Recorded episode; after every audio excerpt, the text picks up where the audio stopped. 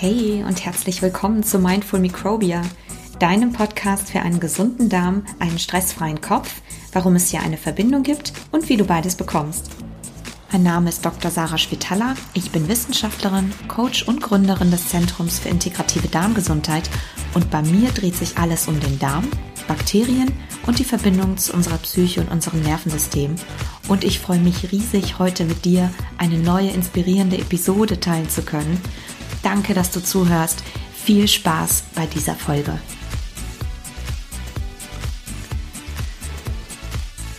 In der heutigen Folge geht es um eine Frage, die ich ganz häufig gestellt bekomme und die sich, glaube ich, selbst die Leute ganz oft stellen, wenn sie ein Darmproblem haben, bei dem sie nicht so genau dahinter kommen, was eigentlich dahinter steht.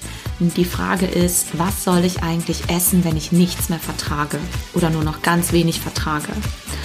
Und ähm, diese Frage ist, äh, habe ich schon mal in einer Darmsprechstunde beantwortet, aber ich habe das jetzt hier heute für dich nochmal ähm, zusammengefasst und gebe dir heute sieben Tipps mit, wie du ganz langsam anfangen kannst, wieder ähm, dich an das Essen zu gewöhnen, an gesundes Essen zu gewöhnen, damit es dir einfach bald wieder gut geht und damit du wieder alles verträgst.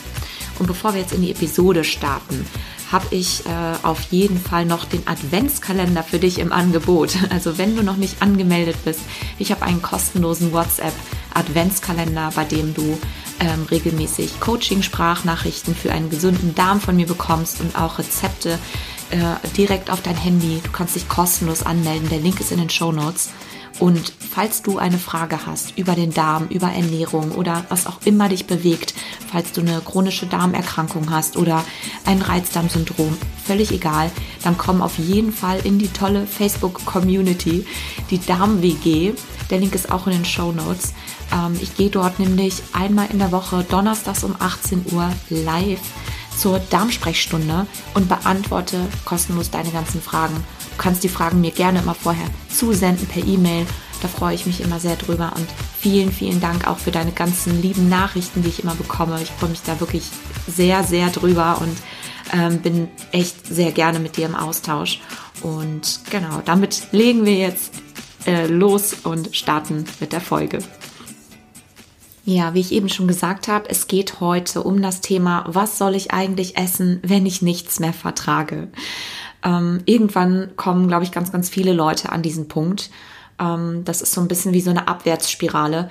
Wenn sie irgendwann feststellen, dass sie Darmprobleme bekommen, ähm, vielleicht ist es am Anfang gar nicht so äh, gravierend. Das kommt ja meistens auch nicht von einem auf den anderen Tag, sondern das entwickelt sich oft schleichend und man weiß dann meistens gar nicht, woher kommt das denn jetzt, ähm, weil man das einfach irgendwann auch nicht mehr zurückverfolgen kann.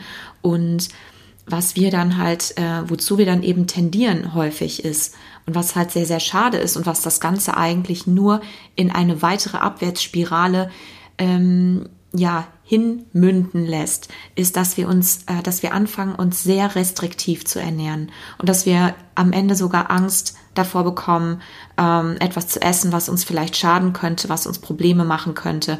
Wir bekommen Angst vor dem Essen und Angst vor gesunden Nahrungsmitteln. Und ich möchte dir einfach hier so ein bisschen auch die Angst nehmen und dir hier in dieser Folge jetzt mal sieben Tipps mitgeben, wie du ähm, wieder starten kannst, ganz langsam dich an Essen heranzutasten und wirklich innerhalb von ein paar Wochen schon wieder viel, viel mehr zu vertragen. Und ja, was, was eben ganz häufig eben pauschal oder was ganz häufig passiert in diesem ganzen Prozess, wenn wir merken, dass wir nichts mehr vertragen, dass wir uns dann immer mehr einschränken und dass wir häufig auch anfangen, einfach pauschal ganze Nahrungsmittelgruppen auszulassen. Wir lassen Vollkorngetreide aus, Hülsenfrüchte und oder Obst ähm, Dinge, die einfach per se gesund sind.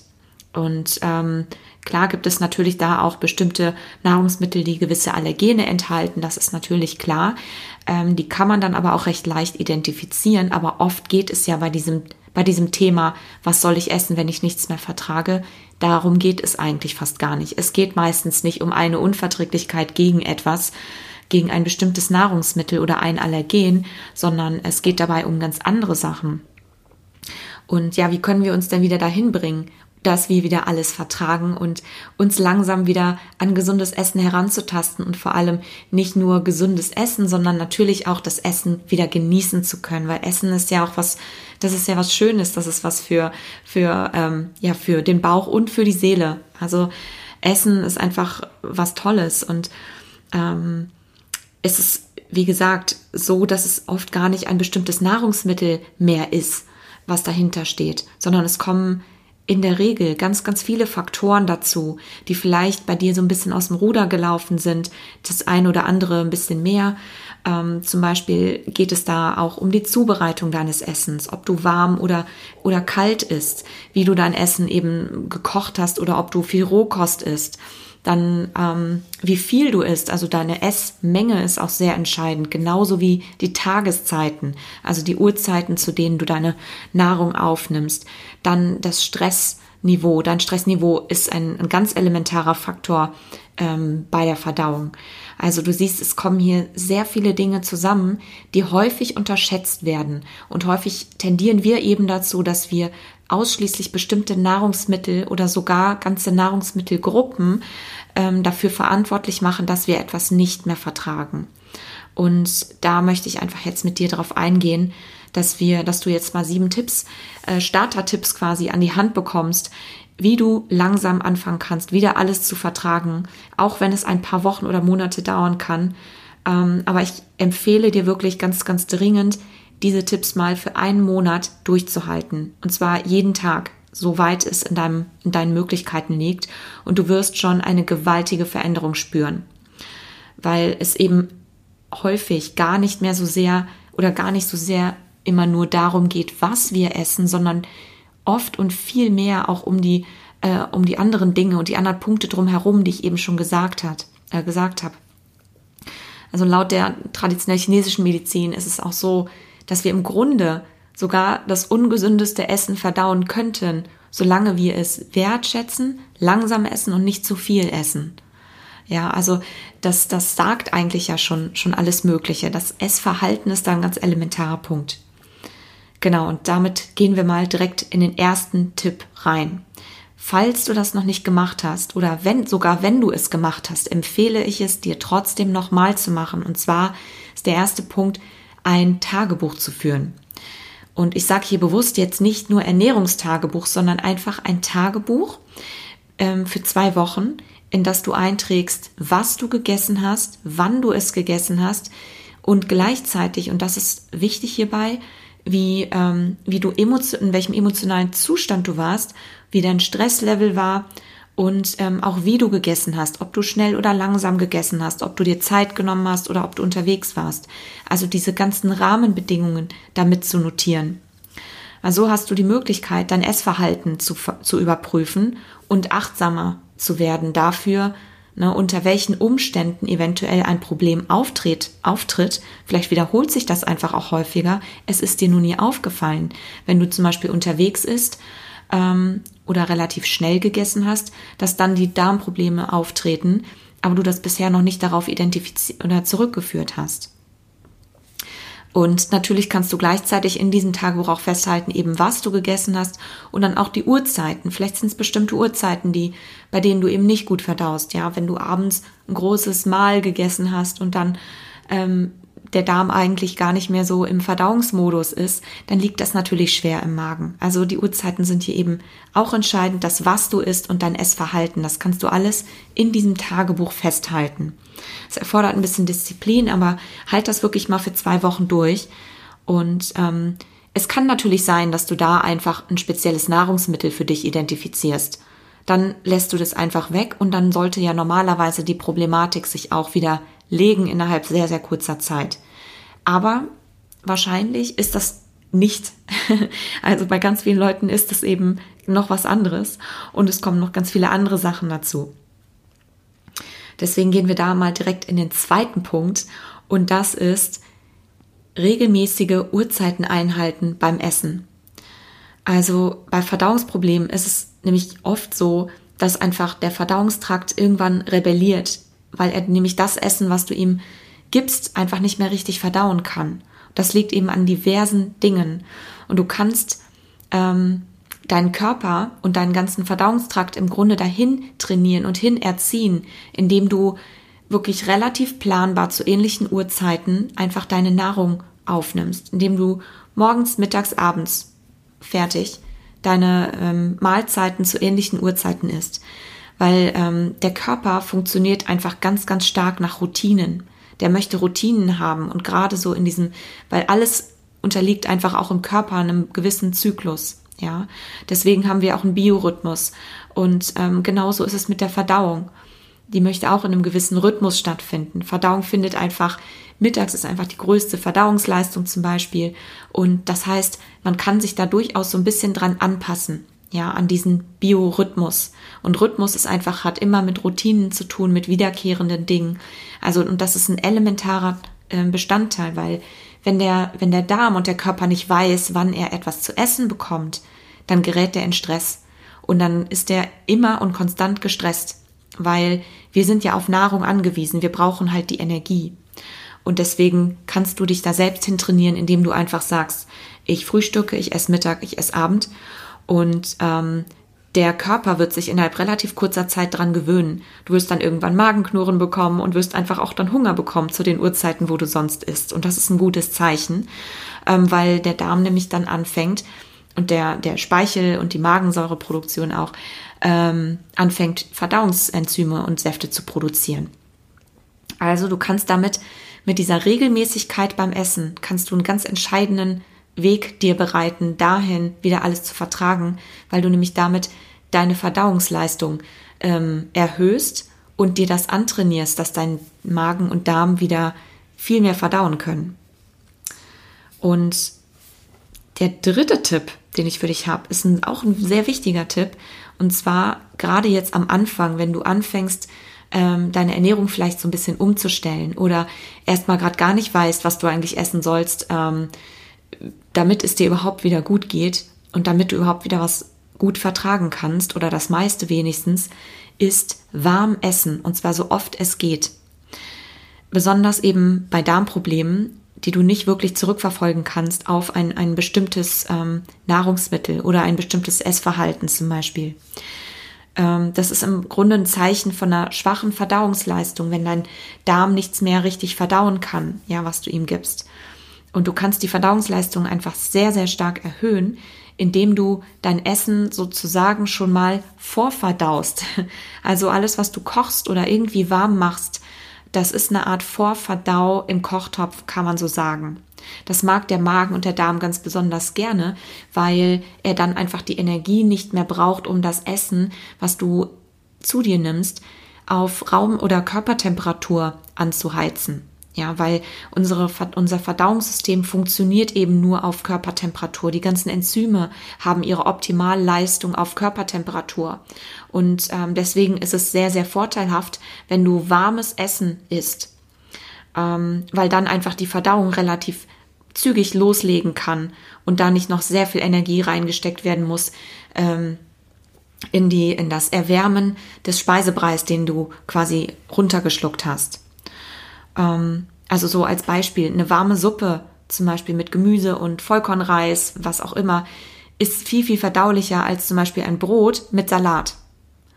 Ähm, das ist natürlich beides gesund und alles gesund, aber es ist einfach, da besteht ein großer Unterschied in der, ähm, in der Energie, die der Körper aufwenden muss, um das zu verdauen. Also Brot mit Salat braucht viel mehr Energie, um das ähm, zu verstoffwechseln, als eine, als eine Suppe oder als ein Eintopf oder ein Curry oder so oder ein Porridge. Ähm, nur, dass du das so ein bisschen im Hinterkopf behältst. Also, was du warm isst, das äh, braucht einfach der Körper gar nicht mehr, ähm, ja, nicht mehr zu verdauen. Also, du hast ihm im Grunde einen Teil der Verdauungsleistung schon im Kochtopf abgenommen und da ist dir dann, wird dir dein Magen-Darm-Trakt sehr dankbar für sein. Also, kannst zum Beispiel zum Frühstück schon anfangen mit einem heißen Haferflockenbrei zu starten und abends idealerweise mit einer Suppe zum Beispiel zu enden. Das liegt nicht schwer im Magen, das ist dann eben noch leicht verdaulich.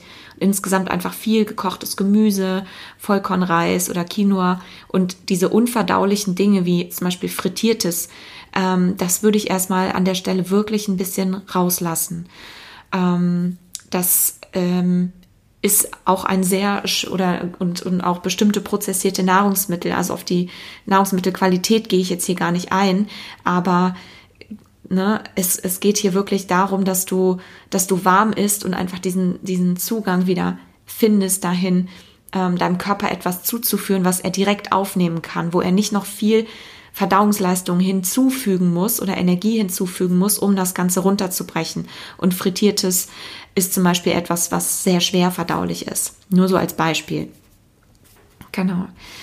Ja, der dritte äh, oder vierte Tipp, für mehr ist es ja schon, ähm, ist, dass du, das habe ich eben schon vorweggenommen, dir angewöhnst, mittags oder irgendwie bis zum Nachmittag deine größte Mahlzeit zu dir genommen zu haben. Weil einfach im, im Körper ist es so, dass einfach mittags irgendwann die Verdauungsleistung tatsächlich am, am größten ist. Da kannst du also, da, da kannst du auch einen Salat essen, theoretisch, wenn du vorher vielleicht ein bisschen was Warmes gegessen hast äh, und das ist gut verdaulich. Ähm, also versuch da wirklich dir anzugewöhnen, abends nicht die größte Mahlzeit zu essen, sondern vielleicht bis zum Nachmittag und abends dann eben lieber eine Suppe. So kannst du also dann eine unvollständige Verdauung vorbeugen, indem du deinen Tagesablauf und deinen Biorhythmus auch des Verdauungstraktes nutzt und zwar optimal, ähm, um alles zu essen, aber halt nur zu bestimmten Uhrzeiten, damit du einfach ähm, dieses Fenster von der optimalen Verdauung ausgenutzt hast. Genau. Ja, der fünfte Punkt versteht sich allgemein eigentlich natürlich von selbst, aber ist es, glaube ich, für ganz, ganz viele Menschen gar nicht so einfach und der ist, nicht zu viel zu essen. Also nur so viel zu essen, bis du gerade satt geworden bist.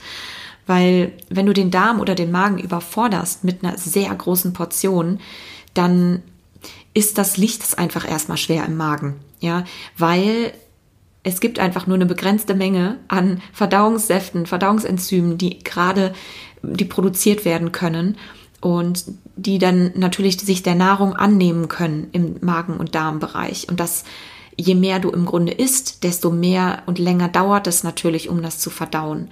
Und deswegen empfehle ich dir da einfach um Völlegefühl und Blähbauch, was natürlich dann darin resultiert, wenn das lange im Magen und im Darm da beschäftigt ist, ähm, einfach nicht zu viel zu essen. Wirklich, dass du satt bist, definitiv, aber nicht zu viel. Also so ein Richtwert ist so, eine Portion passt ungefähr so in zwei große Hände.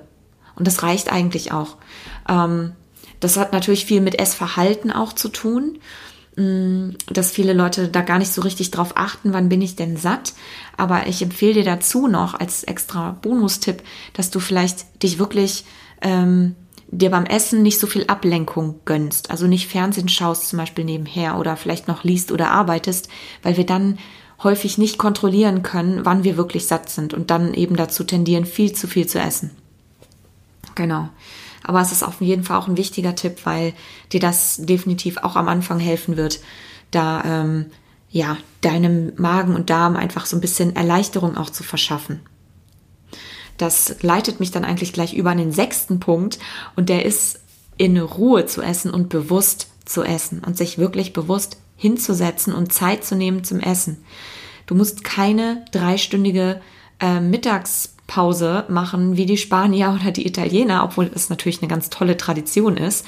Aber es ist einfach wichtig, ähm, sich hinzusetzen zum Essen und sich einfach ein paar Minuten Ruhe zu gönnen, um ähm, dem Darm einfach diese, ja, die Möglichkeit zu geben, überhaupt die Verdauungsleistung zu starten.